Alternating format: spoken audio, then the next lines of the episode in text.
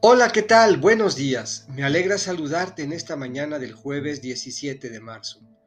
Hoy escucharemos al evangelista Lucas en el capítulo 16, versículos 19 a 31. Del Evangelio según San Lucas.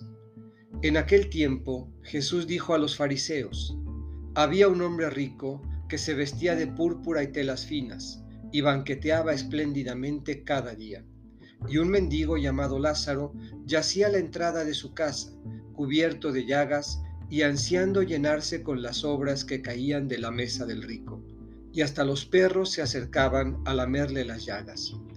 Sucedió pues que murió el mendigo, y los ángeles lo llevaron al seno de Abraham. Murió también el rico y lo enterraron. Estaba éste en el lugar de castigo, en medio de tormentos, cuando levantó los ojos y vio a lo lejos a Abraham y a Lázaro junto a él. Entonces gritó, Padre Abraham, ten piedad de mí. Manda a Lázaro que moje en agua la punta de su dedo y me refresque la lengua, porque me torturan estas llamas. Pero Abraham le contestó, Hijo, recuerda que en tu vida recibiste bienes y Lázaro en cambio males. Por eso él goza ahora de consuelo mientras que tú sufres tormentos. Además, entre ustedes y nosotros se abre un abismo inmenso que nadie puede cruzar ni hacia allá ni hacia acá.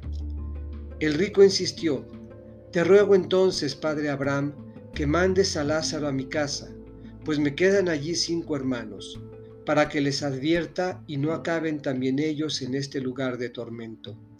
Abraham le dijo, tienen a Moisés y a los profetas, que los escuchen. Pero el rico replicó, No, padre Abraham, si un muerto va a decírselos, entonces sí se arrepentirán. Abraham repuso, Si no escuchan a Moisés y a los profetas, no harán caso ni aunque resucite un muerto. Esta es palabra del Señor. Meditemos.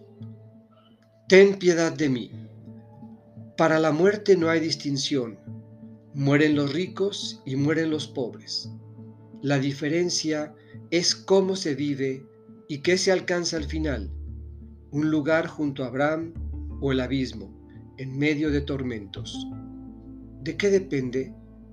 De una profunda y sincera conversión y de un corazón que escucha la voluntad de Dios. Tienen a Moisés y a los profetas, escúchenlos